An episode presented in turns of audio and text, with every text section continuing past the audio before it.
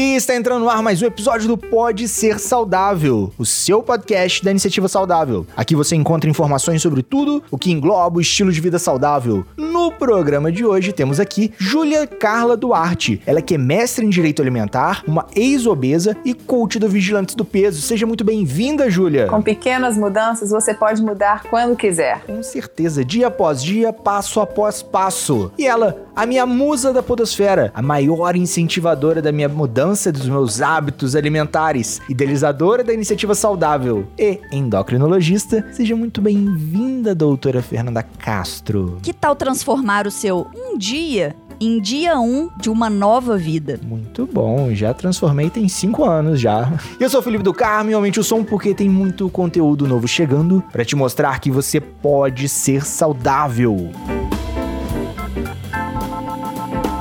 Estamos no setembro amarelo, senhor ouvintes. Esse mês que é tão dedicado ao lado emocional, é dedicado à prevenção do suicídio e o que causa o suicídio. A gente já falou sobre depressão em outros episódios, a gente já falou do transtorno de ansiedade, a gente já falou sobre toque, a gente já falou de TDAH e hoje a gente vai falar sobre um dos pontos, né? Um dos, dos assuntos que a gente sempre aborda, que é a obesidade, mas por um prisma diferente, senhores ouvintes.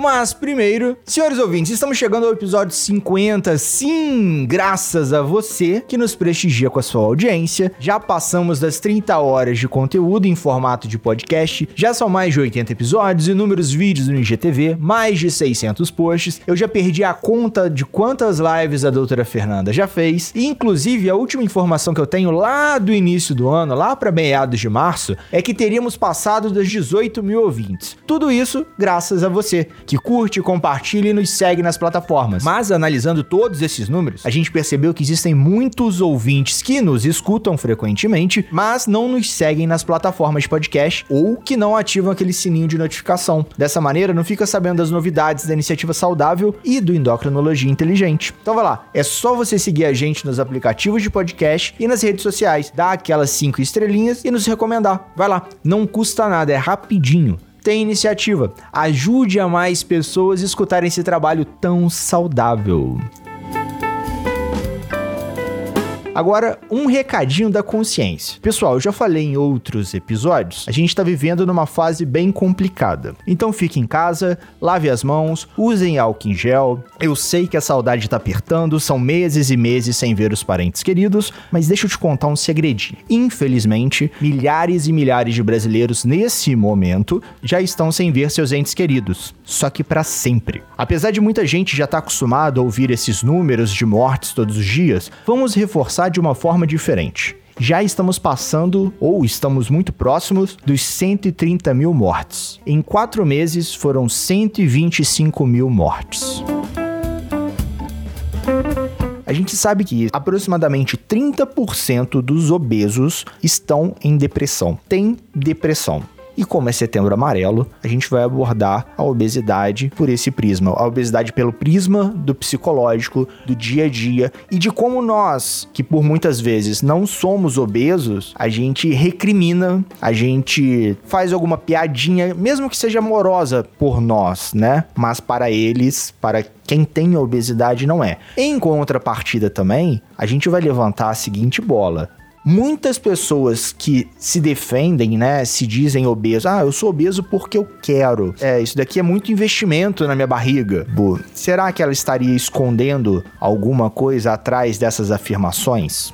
Eu posso te dizer, como ex-obesa, talvez alguns fatores, né, que eu acho que incidem aí em cima do que você falou. Primeira coisa, quando a gente está na obesidade, a gente não consegue se ver muito capaz de mudar aquele cenário. Uhum. Talvez porque a gente já tenha tentado isso várias vezes com dietas restritivas, dietas que fracassaram, é, momentos da vida em que você não estava realmente disposto a fazer aquilo. Eu falo por mim, eu emagreci 21 quilos, né? Eu saí de um cenário de obesidade para um cenário de estar no meu peso saudável. Excelente. Enquanto obesa, eu prestava atenção muito nessa questão, não ter vontade de me mover, por uma simples falta de energia de acreditar em mim realmente. Então, a minha mãe, por exemplo, falava: Olha, você tá engordando muito, controla isso, dá uma controlada na alimentação. E eu falava assim: Não, eu quero continuar assim. Era realmente uma incapacidade minha, pessoal, de acreditar em mim, de falar assim: Eu posso fazer aquilo. De enxergar uma solução, né? Exatamente, de enxergar uma viabilidade para aquilo. Ou um caminho, pelo menos, né? Exatamente. Eu já tinha ido em alguns profissionais que me falavam assim: olha, come duas bolachinhas no almoço, no, no café da manhã.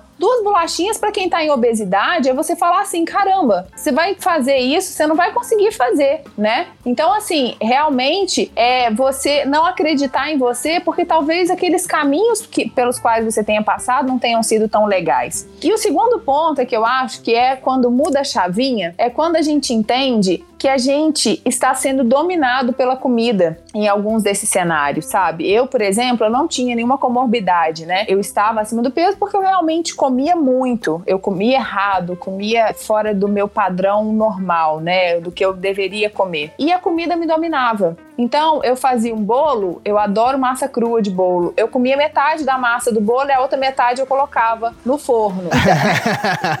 Achei alguém igual eu. Caraca, você é assim?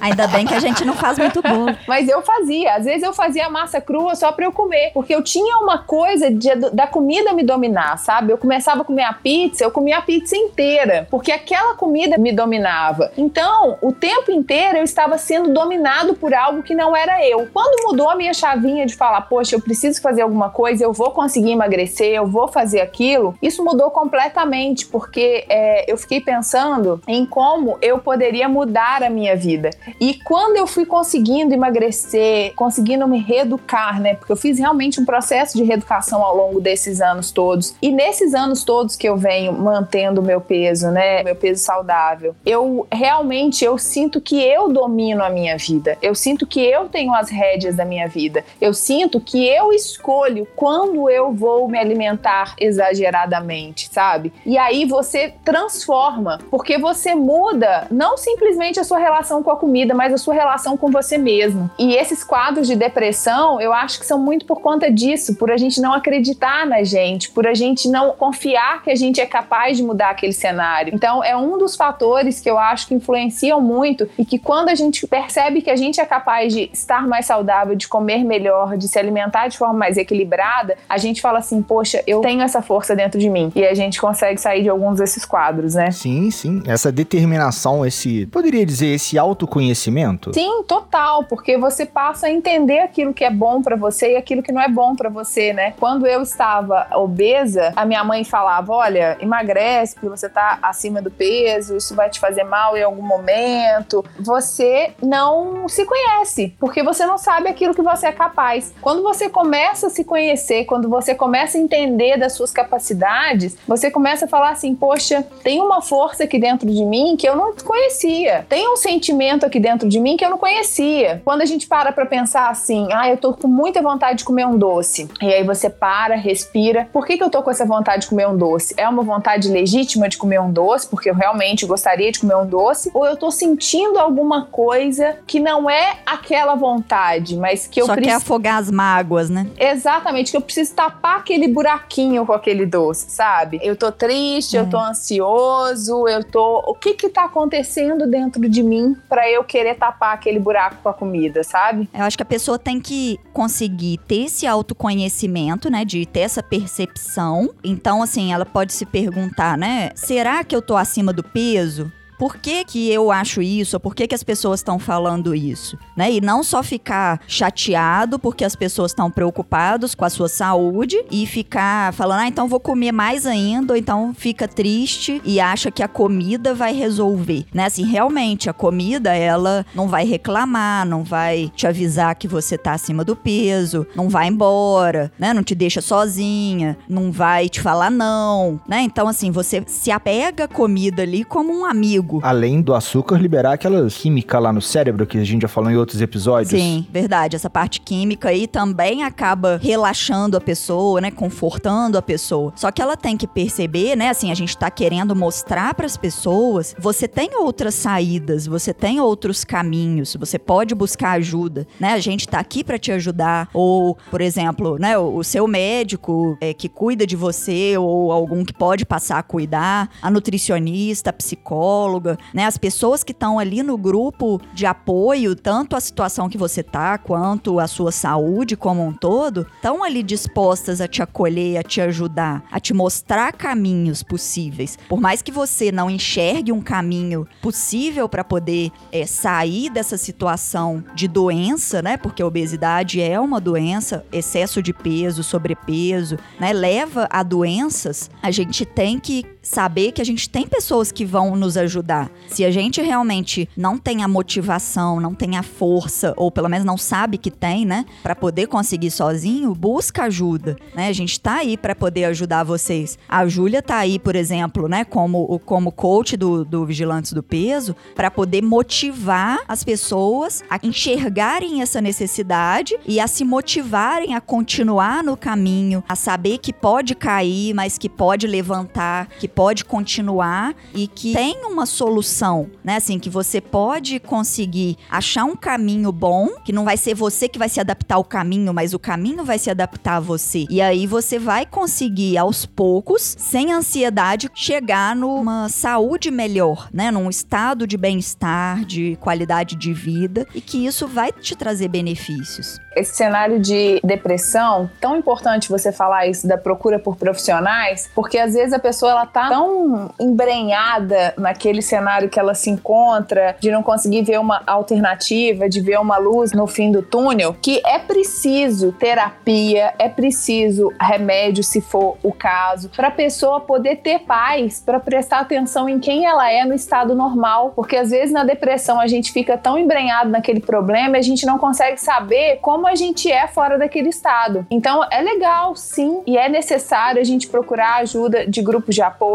como Vigilantes do Peso, mas se tiver nesse nível mais sério de depressão, a gente precisa buscar profissionais, porque sim. só o grupo não é suficiente. Então a gente precisa sim buscar os profissionais, psicólogo, psiquiatra, não ter vergonha de pedir ajuda. Eu falo isso muito em qualquer situação. A gente não pode ter vergonha de pedir ajuda, porque a gente está aqui para se apoiar mutuamente, né? Então a gente buscar ajuda para a gente realmente encontrar aquela calmaria que a gente precisa para ver quem sou eu, qual é a minha relação com a comida, o que, que eu preciso mudar na minha relação com a comida. Eu acho que é bem por aí, assim, sabe? Sim, sim. E é muito importante esse ponto que você falou. Nós, na Iniciativa Saudável, a gente tem muitas ressalvas com muitos profissionais que se intitulam como coach, né? A gente tem muitas ressalvas porque, infelizmente, existem aqueles profissionais que não sabem os seus limites, né? Para assim, opa, aqui eu posso atuar, mas aqui já é a área do psicólogo, aqui já é a área do psiquiatra, aqui já é a área do médico. Da nutricionista. Da nutricionista. Infelizmente, tem vários coaches na internet que começam, ah, não, olha só, essa daqui é a minha dieta, você pode seguir, toma a minha dieta que eu que fiz e coisas do gênero. E, infelizmente, esses profissionais acabam manchando também, né, ou atrasando o avanço dos profissionais sérios.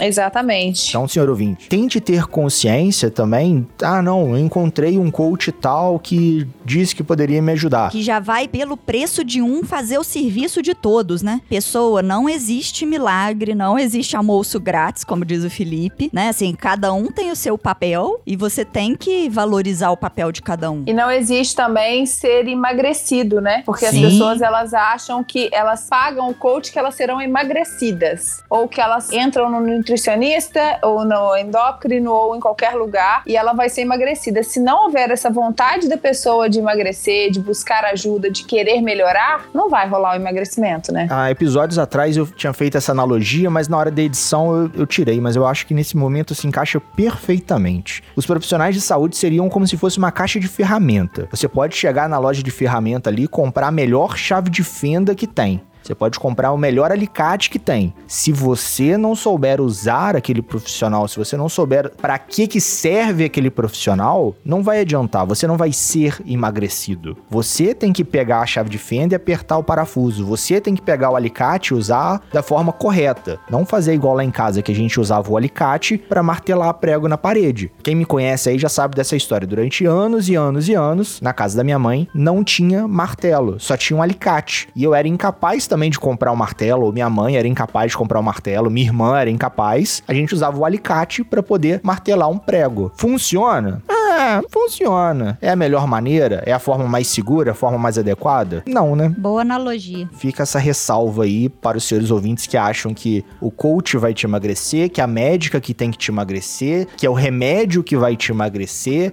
que é a nutricionista que tem que te emagrecer. Na verdade é você tem que se emagrecer. Você tem que se autoconhecer, se autodesenvolver. Ter disciplina e receber a ajuda de braços abertos, né? Assim. As orientações, as puxadas de orelha, porque a Nanda puxa a orelha mesmo. São importantíssimas. A gente tenta pelo amor, né? Tipo, faz um carinho, entende e tal. Quando a gente vê que a pessoa tá precisando de uma sacudida ali pra poder entrar no eixo, a gente dá a sacudida também. Porque faz parte da educação, É. né? A gente sempre fala que o podcast é uma educação continuada e de vez em quando a gente tem uns feedbacks. E eu acho muito legal esse feedback quando a pessoa fala: "Ah, naquele trecho do episódio ali vocês foram meio agressivos, vocês poderiam ter sido mais suaves e tal. Aí eu já, a primeira coisa que eu penso, por que que essa parte do episódio incomodou essa pessoa? Vestiu a carapuça e não gostou, né? tipo, a pessoa é magra ou a pessoa é atlética, por que, que ela se sentiu ofendida nessa parte? Assim, tem vários trechos dos episódios que a gente vai ofender alguém, ofender no sentido, vai incomodar alguém, e não é a nossa intenção.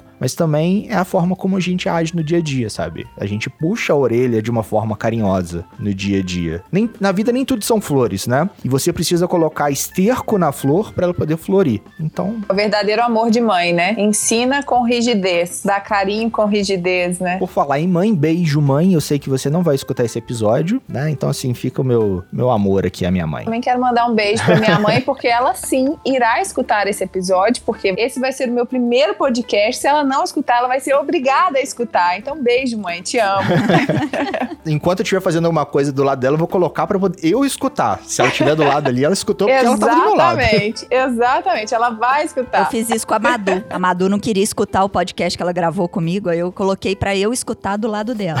E a Madu, inclusive, tem feito as minhas receitinhas. Eu fiquei muito satisfeita de ver, porque eu adoro quando a juventude me segue e começa realmente a comer melhor. Eu acho que essa é uma das partes mais gratificantes assim do meu trabalho. Eu tenho uma associada que começou comigo, era adolescente, assim, recente, 12, 13 anos, e hoje ela tá fazendo medicina e ela tem muito interesse em se aprofundar nessa área médica e alimentar, justamente porque mudou todo o cenário de crescimento dela, né? Então ela teve uma adolescência no peso, isso mudou realmente toda a vida dela, isso é muito legal. Eu acho que se eu também não tivesse feito a reeducação alimentar com oito anos e ter conseguido estar com o mesmo peso que eu tava com oito anos até os 18, 20 anos, né? Eu fiquei praticamente com o mesmo peso, perdia, ganhava um pouquinho e tal. Mas se eu não tivesse feito essa reeducação alimentar quando eu era criança, com certeza eu não estaria aqui falando isso pra vocês, né? Exatamente, muito bom isso.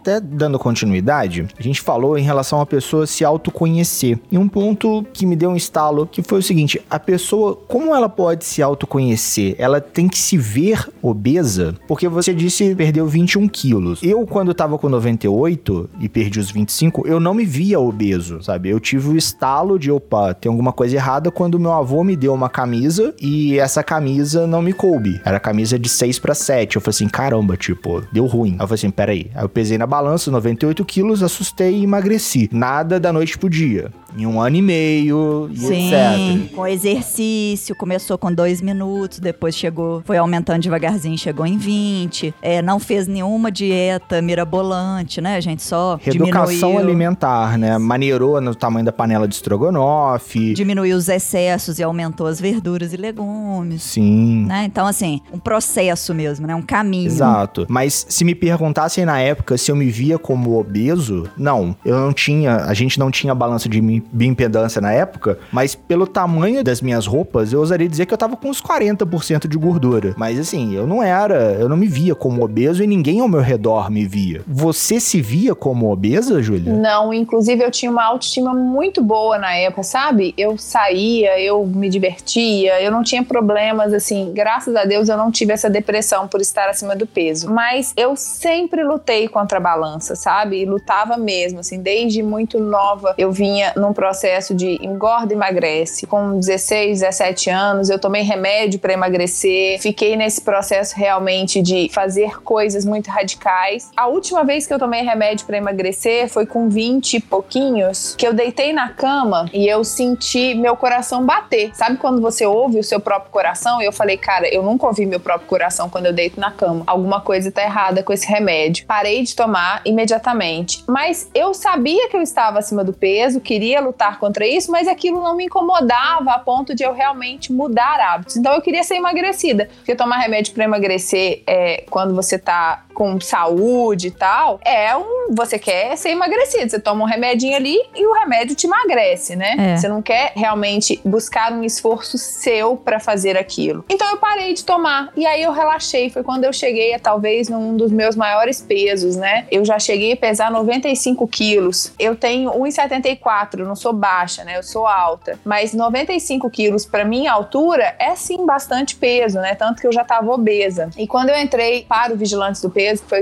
o que eu escolhi, por que aquela ficha caiu naquele momento? Eu vi fotos minhas. O seu foi da blusa, o meu foi de fotos. E nas fotos eu não me reconhecia, porque eu me olhava no espelho e eu não me enxergava daquela forma. Ou talvez enxergasse e não quisesse realmente ver aquilo que eu estava vendo no espelho, né? Vendo as fotos, eu falei assim: caramba, eu preciso realmente mudar a minha, minha vida, mudar a minha alimentação. E eu comia muito mal. Eu não comia fruta, eu não comia verdura, eu não comia nada. Não que que eu não gostasse das frutas. Eu não comia porque eu não tinha o hábito. Para mim era mais fácil comer o biscoito, comer o doce, do que comer a fruta, né? Porque é mais simples. Você só abre o pacote e come. A fruta você tem que comprar, você tem que lavar, você tem que armazenar. Então exige uma outra demanda. Que uhum. na época para mim não era aquilo que eu queria. E quando eu entrei, que foi realmente, eu falei, eu não sou essa pessoa. Eu não sou essa pessoa que precisa emagrecer 20 e poucos quilos. Eu sou a pessoa que eu quero ser. E aí é que eu tô tomei a consciência de que eu precisava mudar. E eu coloquei aquilo na minha cabeça. Então foi esse processo de colocar aquilo na minha cabeça e realmente eu enxergar que eu precisava mudar, sabe? Eu enxergar que eu ia conseguir fazer aquilo na minha vida. E voltando àquele assunto que a gente já falou, né? Eu tomei as rédeas do meu emagrecimento. Então nada me abalou durante o meu processo de emagrecimento. Óbvio que eu engordei em algumas situações, mas eu sabia que eu nunca mais queria ter aquele corpo que eu não me reconhecia mais. Que eu olhei nas fotos e não me reconhecia conheci. Ou seja, você nunca mais poderia ficar naquela situação, ter aquela vida que você tinha antes. Exatamente. Né? Assim, você entendeu que teria que ser uma mudança definitiva, né? Uma melhora de hábitos definitiva, um aumento de exercícios, um aumento de comidas saudáveis ou uma redução de alimentos calóricos, né? Como você falou que fez no início. Mas a pessoa tem que entender que ela não vai passar por um período e acabou. Não. É uma mudança, uma melhora de vida para sempre. Exatamente. E é o que eu consigo fazer, né? Eu comecei o meu processo de emagrecimento em 2011. Em 2012 eu já tinha emagrecido os 21 quilos, mas eu mantenho desde então. Então, assim, são oito anos, mais de oito anos já agora, na manutenção do meu peso. E realmente é isso que você falou, assim, eu nunca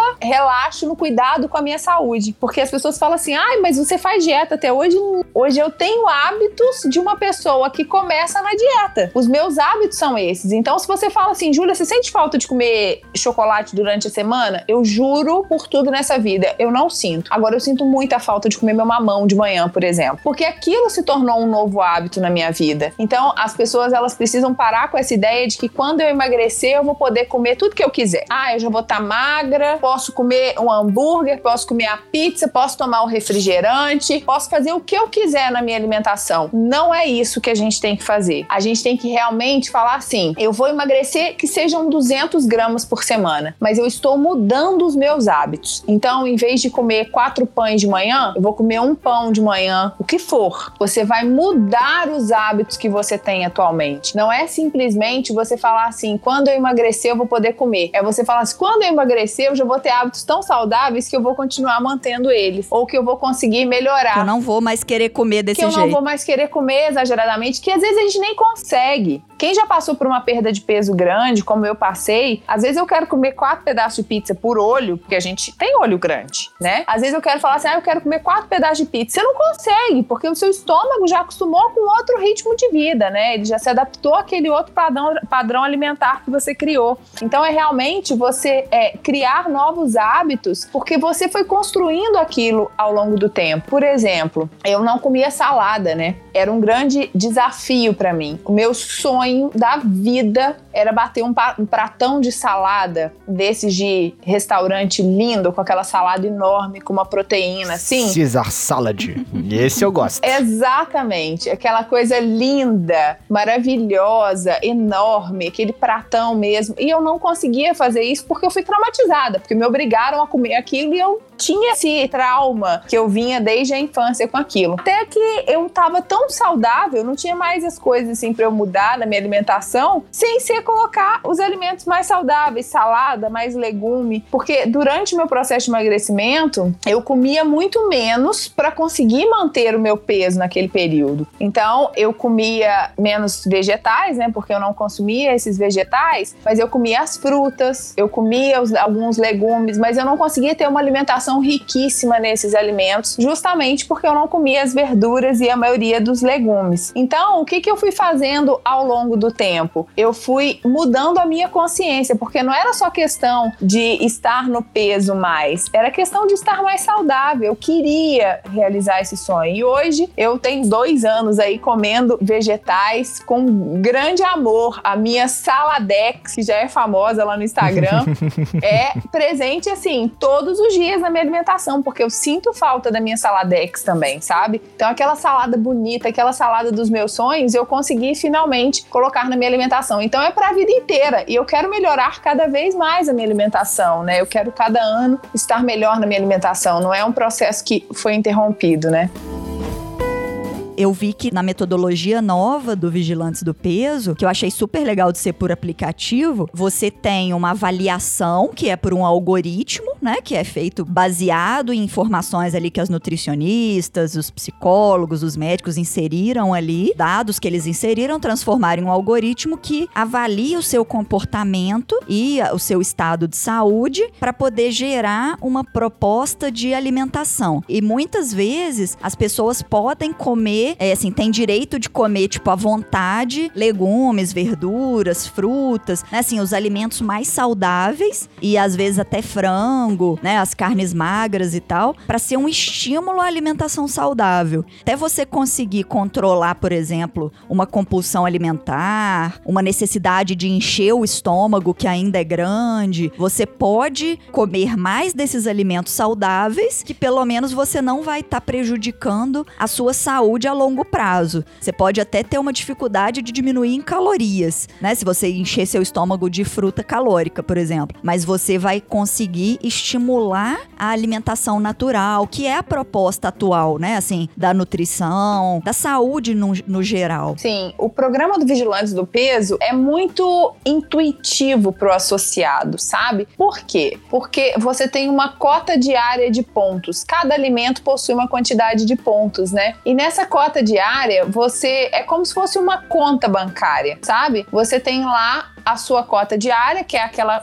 quantidade de dinheiro que você tem no banco, e você tem que gastar aquilo ao longo do dia, porque é aquilo que você vai gastando dos alimentos, né? E você vai vendo o que que vale mais a pena para você no programa, né? Então, as frutas, verduras e legumes há muito tempo são alimentos ponto zero, né? Então, você começa a colocar frutas, verduras e legumes nas suas refeições para que você tenha maior saciedade, porque aí você consegue consegue fazer um balanço daquilo que você está pontuando com aquilo que é zero. E no novo programa, aumentou-se mais ainda a quantidade de alimentos ponto zero, justamente para que as pessoas comecem a preferir pagar os pontos zero com alimentos mais saudáveis, né? Que são as proteínas magras, são os carboidratos, os carboidratos complexos em alguns planos que são aqueles que a gente tecnicamente não consegue comer em grande quantidade. A gente consegue comer um pacote de biscoito em grande, em, em grande quantidade numa hora só, mas a gente tendenciosamente não consegue comer, por exemplo, grão de bico em grande quantidade de uma vez só. Tirando a Nando.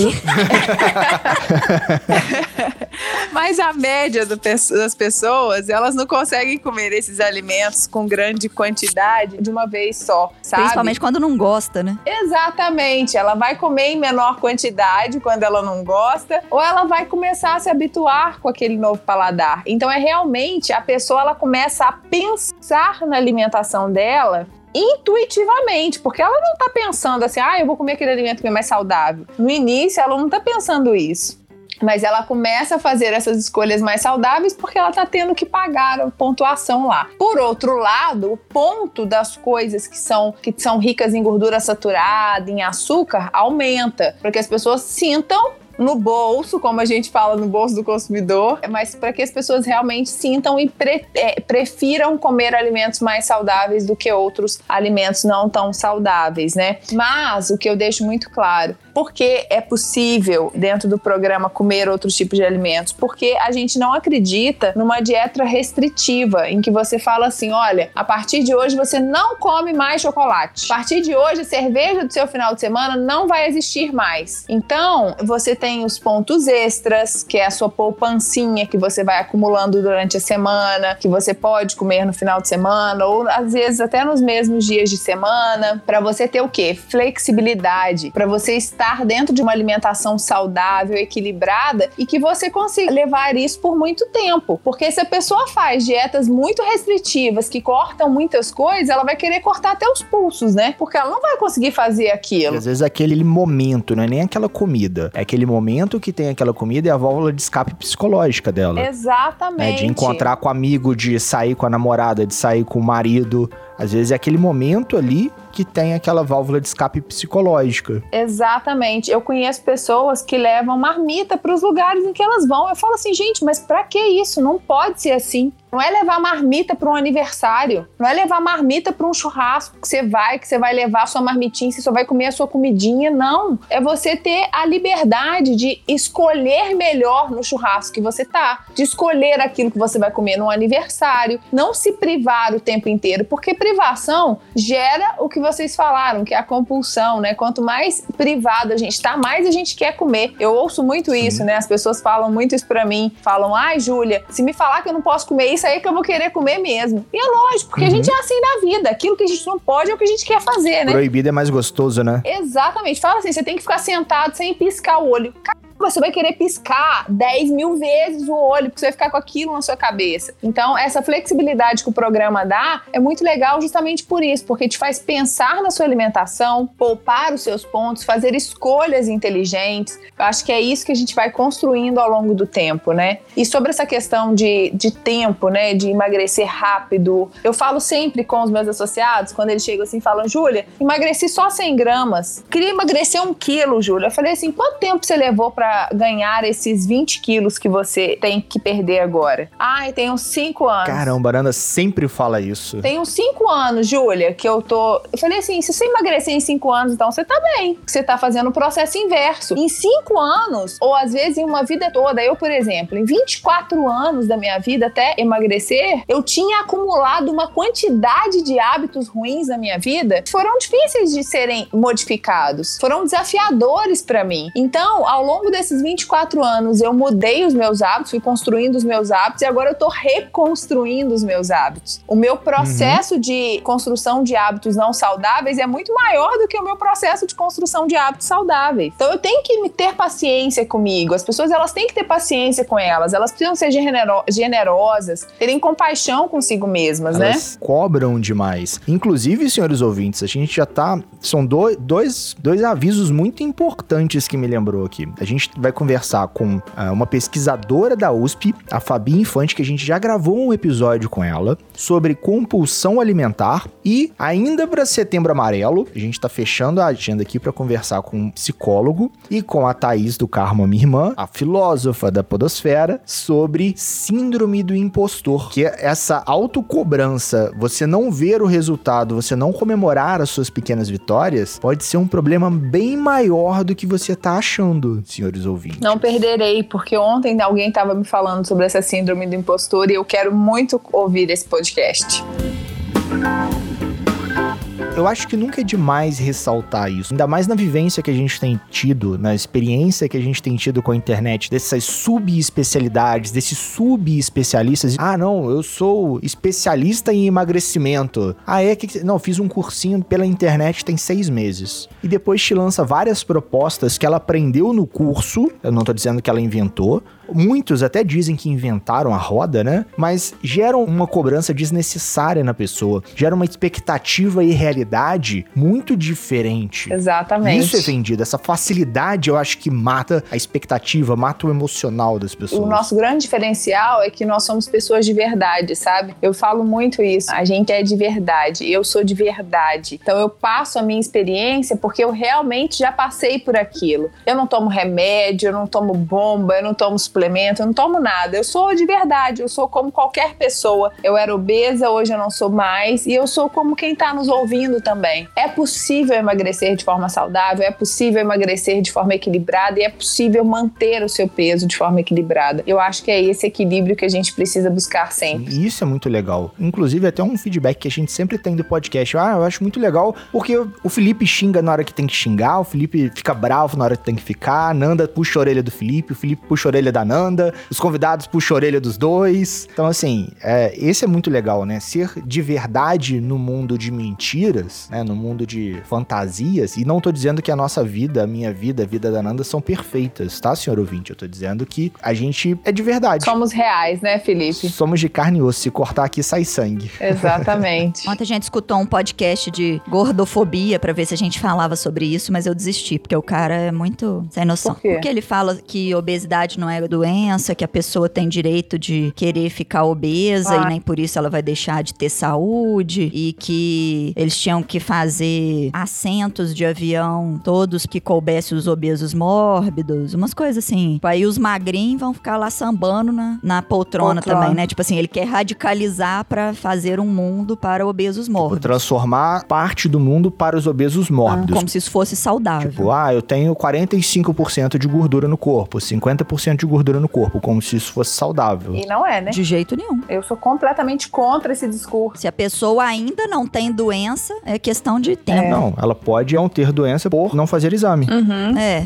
Tipo, se eu não fizer exame de sangue, eu não vou saber se eu tenho diabetes. Eu não tenho sintoma, né? Sinal. porque assim, é diferente você falar, ah, a pessoa está acima do peso não porque ela quer, Uhum. né? Tipo, a pessoa, às vezes, ela até quer, mas na maioria das vezes ela não quer. Só que ela precisa de ajuda pra poder se motivar e pra saber como sair também. Uhum. E saber os perigos, ela tem que ter educação, tem que ter o conhecimento. Não, e eu posso falar assim, dificilmente, aliás, eu nunca vi uma pessoa que emagreça no Vigilantes e que fale assim, nossa, tô triste porque eu emagreci. Nunca vi isso, muito pelo contrário, as pessoas falam assim, nossa, como que eu não tinha feito isso na minha vida antes? Eu tenho outro estilo de vida, minha vida é muito mais saudável, eu tenho muito mais facilidade de fazer as coisas agora. É completamente absurda essa lógica. Você tá realmente punindo, né, a pessoa que quer manter-se magra. Então você fala, não, ela tá cultivando a magreza. Pô, não é só cultivar a magreza, é cultivar a saúde, né? Não é a magreza, é a saúde, Qualidade né? de a qualidade de vida. vida, exatamente. Que é uma coisa que no início, quando a gente começou a gravar, a gente teve até um feedback muito bacana, bem construtivo, mas num trecho meio que considerou, pô, nada a ver. A gente sempre batia no conceito estética. Até que recentemente a gente parou de bater porque ficou batido já, né? A gente nunca fica abordando a estética Uhum. de, ah, você tem que fazer atividade física para emagrecer para caber na calça. Você tem que fazer isso para ficar mais bonita. Você tem que fazer isso para aparecer melhor. A gente nunca aborda isso. A gente fala assim: olha, você tem que emagrecer, irmão, porque a obesidade causa isso no seu corpo. Você tem que emagrecer, cara, porque olha só, não é legal. Tá? A diabetes tá aí, a hipertensão tá aí. Você tem que emagrecer para conseguir brincar com seu filho. Não é para caber na calça 40, na uhum. calça 36. Para ter uma qualidade de vida, para ter um psicológico melhor. Isso é uma consequência, né? Sim. Uhum. É, e assim, e pelo contrário também, a gente não fala que gordo é feio, gordo é preguiçoso, ou a pessoa tá obesa porque quer. Nada disso. A gente sabe que não é assim. E até recrimina quem fala, Sim. né? Sim. A gente sabe que a gente precisa respeitar as pessoas do jeito que elas estão, dar qualidade de vida, dar direito, por exemplo, de utilizar dois assentos do ônibus ou de ter um assento especial para ela, poder entrar pela porta da frente no ônibus, por exemplo, né?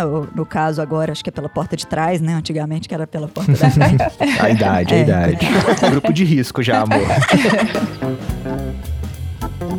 E estamos chegando ao final de mais um episódio do Pode Ser Saudável. E no Papo Saudável de hoje, a gente teve essa conversa super animadora, super motivadora, super esclarecedora, super saudável com a Júlia Carla. De verdade, é cada papo saudástico que a gente tem aqui, tipo, para não falar outra palavra, a gente não ser recriminado na podosfera, que eu fico de cara, eu me amarro de ter essas conversas super construtivas, me ajuda enquanto ser humano, enquanto indivíduo. Se me ajuda, eu tenho certeza que ajuda outras pessoas. E é muito bacana, é muito saudável esse papo. E a gente chegou no momento do recadinhos do coração, aquele recadinho que o nosso convidado deixa de mensagem super especial para os nossos ouvintes dessa saudável podosfera. O que você deixa de mensagem para eles, Júlia? Não desistir de você. Às vezes a gente acha que a gente está num processo de desconstrução daquilo que a gente é, e é isso isso que a gente tem que encarar. A gente tem que desconstruir aquilo que a gente acha que a gente é. Porque às vezes a gente fica pensando assim: ah, eu não consigo emagrecer. E a gente fica com aquela limitação que nos impede de evoluir, que nos impede de crescer. Então, acreditem em vocês. Acreditem que vocês podem, que vocês têm os métodos adequados. Acreditem que vocês conseguem fazer melhor por vocês. Tomem as rédeas da vida de vocês, porque quando a gente escolhe, é muito bom. É muito bom você chegar no seu médico e você ouvir do seu médico: parabéns, seus exames estão ótimos. Sim. É muito bom a gente estar saudável, é muito bom a gente se alimentar bem. E a gente consegue se alimentar bem. A gente só precisa ter um pouquinho de, de dedicação, como diz a Ananda, fazer uhum. o dever de casa para a gente estar cada vez mais ciente daquilo que a gente está fazendo. E você, minha musa da Podosfera, o que deixa de recadinhos para os nossos amigos, os nossos amigos que já estão nessa busca por uma vida mais mais leve, que já estão nesse caminhar por uma vida mais saudável, considerando até que setembro é o setembro amarelo, né? O mês da prevenção do suicídio, o mês da prevenção da depressão. O que, que você deixa de recadinhos do coração para esses nossos amigos? Sim. É, e assim, a pessoa tem direito de se sentir bem do jeito que ela está e de receber a educação cientificamente comprovada para poder perceber que, mesmo ela se sentindo bem, para ela se sentir bem por mais tempo, para ela viver mais tempo, para ela não ter que tomar tantos remédios ou para ela conseguir fazer a parte física toda que ela gostaria, que ela pode querer um dia, ela precisa perder o excesso excesso de gordura, né? Não necessariamente de peso, e que ela não precisa chegar num peso tido como normal ou não precisa ficar magra, mas ela precisa reduzir o percentual de gordura, reduzir o excesso de peso em 5 a 10% para reduzir os riscos de problemas de saúde. E que a gente tá aqui para ajudar, né? A gente tá aqui para apoiar. A gente não tá aqui para criticar, para arrumar defeito, para arrumar problema. A gente tá aqui para abrir os olhos das pessoas, para elas enxergarem enxergarem a realidade e buscar ajuda para conseguir chegar naquele objetivo, naquela situação de melhor qualidade de vida. E a minha mensagem final é sempre aquela velha máxima: sigam as nossas redes sociais, iniciativasaudável.com, curtam e compartilhem todos os nossos episódios. Muitos novos estão vindo. Agora todos os nossos episódios estão no YouTube. Então se você tem aquela tia, aquele tio, aquele amigo que ainda não conhece o universo dos podcasts e não sabe onde escutar, você pode mandar o link do YouTube para eles. Ou se já conhece, manda o link das plataformas de podcast, Spotify, Deezer, Apple Podcast ou outro agregador da sua preferência. E lembre-se sempre, você também pode ser saudável. E no mais, aquele abraço.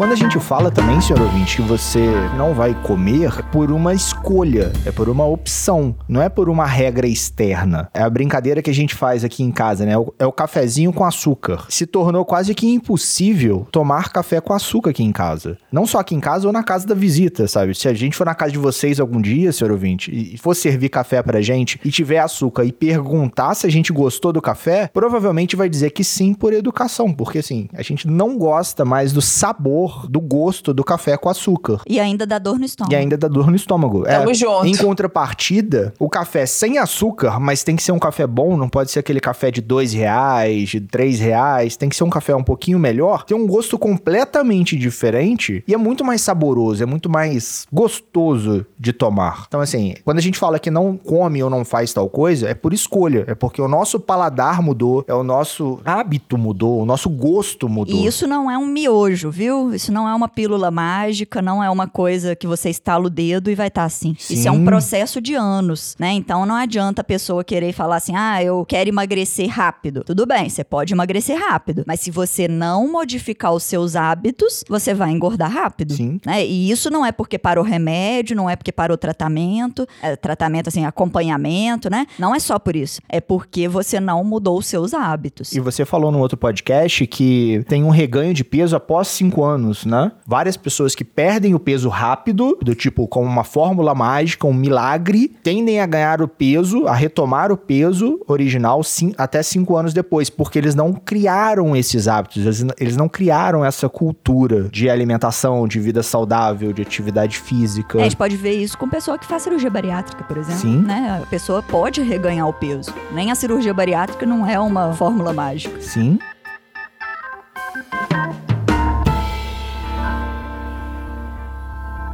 Esse episódio foi editado por Estúdio Casa, o lar do seu podcast.